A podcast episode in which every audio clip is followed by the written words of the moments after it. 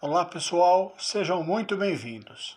Aqui quem fala é o Paulo Renato e hoje vamos continuar com o 32º episódio de estudo do livro Jesus no Lar, de Francisco Cândido Xavier, pelo espírito de Neio Lúcio, numa série de 50 capítulos.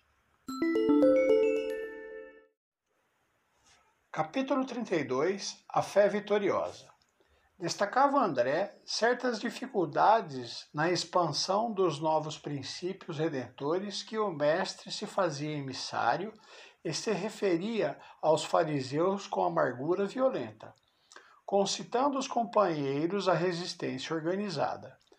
Jesus, porém, que ouvia com imperturbável tolerância a argumentação veemente, asseverou tão logo e se estabeleceu o silêncio. Nenhuma escola religiosa triunfará com o Pai, ausentando-se do amor que nos cabe cultivar uns para os outros. E talvez porque se manifestasse justificada expectativa em torno dos apólogos que a sua divina palavra saberia tecer, contou muito calmo. Na época da fé selvagem, Três homens primitivos, com suas famílias, se localizavam em vasta floresta e, findo algum tempo de convívio fraternal, passaram a discutir sobre a natureza do Criador. Um deles pretendia que o Todo-Poderoso vivia no trovão.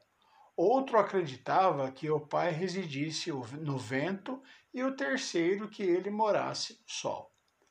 Todos se sentiam filhos dele, mas queriam a, vive, a viva força e a preponderância individual do, do seu, nos pontos de vista. Depois de ásperas alterações, guerrearam abertamente. Um dos três se munia de pesada carga de minérios. Outro reuniu grande acervo de pedras, e o último se ocultara por trás de compacto monte de madeira. Achas de lenha e, e rudes calhas eram armas de, do grande conflito. Invocaram todos a proteção do Supremo Senhor para os seus núcleos familiares e empenhavam-se em luta. As, e tamanhas foram as perturbações que espalharam na floresta, prejudicando as árvores e os animais que lhe sofreram a flagelação, que o todo compassivo lhe enviou um anjo, amigo. O mensageiro visitou-lhes o reduto na forma de um homem vulgar e, longe de retirar-lhes os instrumentos com que destruíam a vida, afirmou que os patrimônios de que dispunham eram todos preciosos entre si elucidando-se tão somente de que necessitavam imprimir nova direção às atividades em curso. Explicou-lhes que os três estavam certos na crença que alimentavam, porque Deus reside no sol e sustenta as criaturas, no vento que auxilia a natureza e no trovão que renova a atmosfera e com muita paciência esclareceu a todos que o Criador só pode ser honrado pelos homens através do trabalho digno e proveitoso, ensinando o primeiro a transformar os fragmentos de minério em utensílios para o trato da terra, nas ocasiões de sementeira.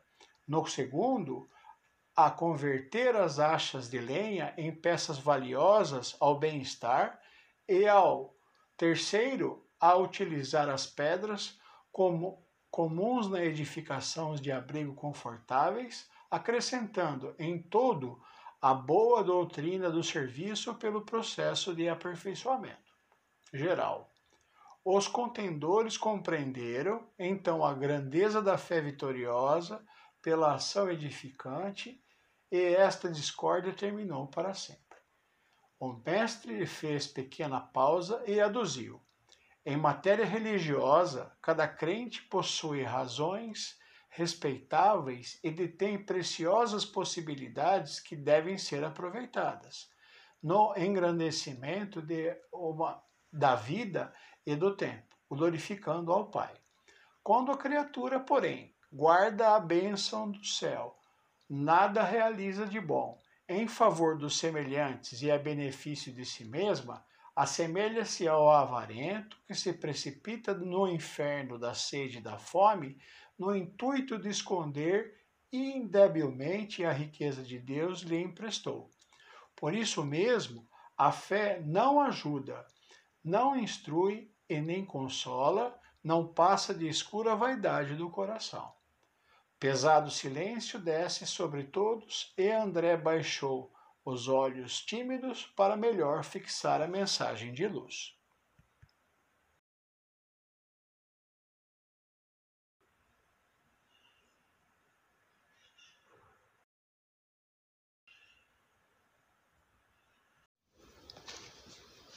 Jesus nos ensina que somente com amor, dedicação e carinho podemos ser transmissores de Sua palavra, de Sua fé para o próximo e ela ser bem utilizada.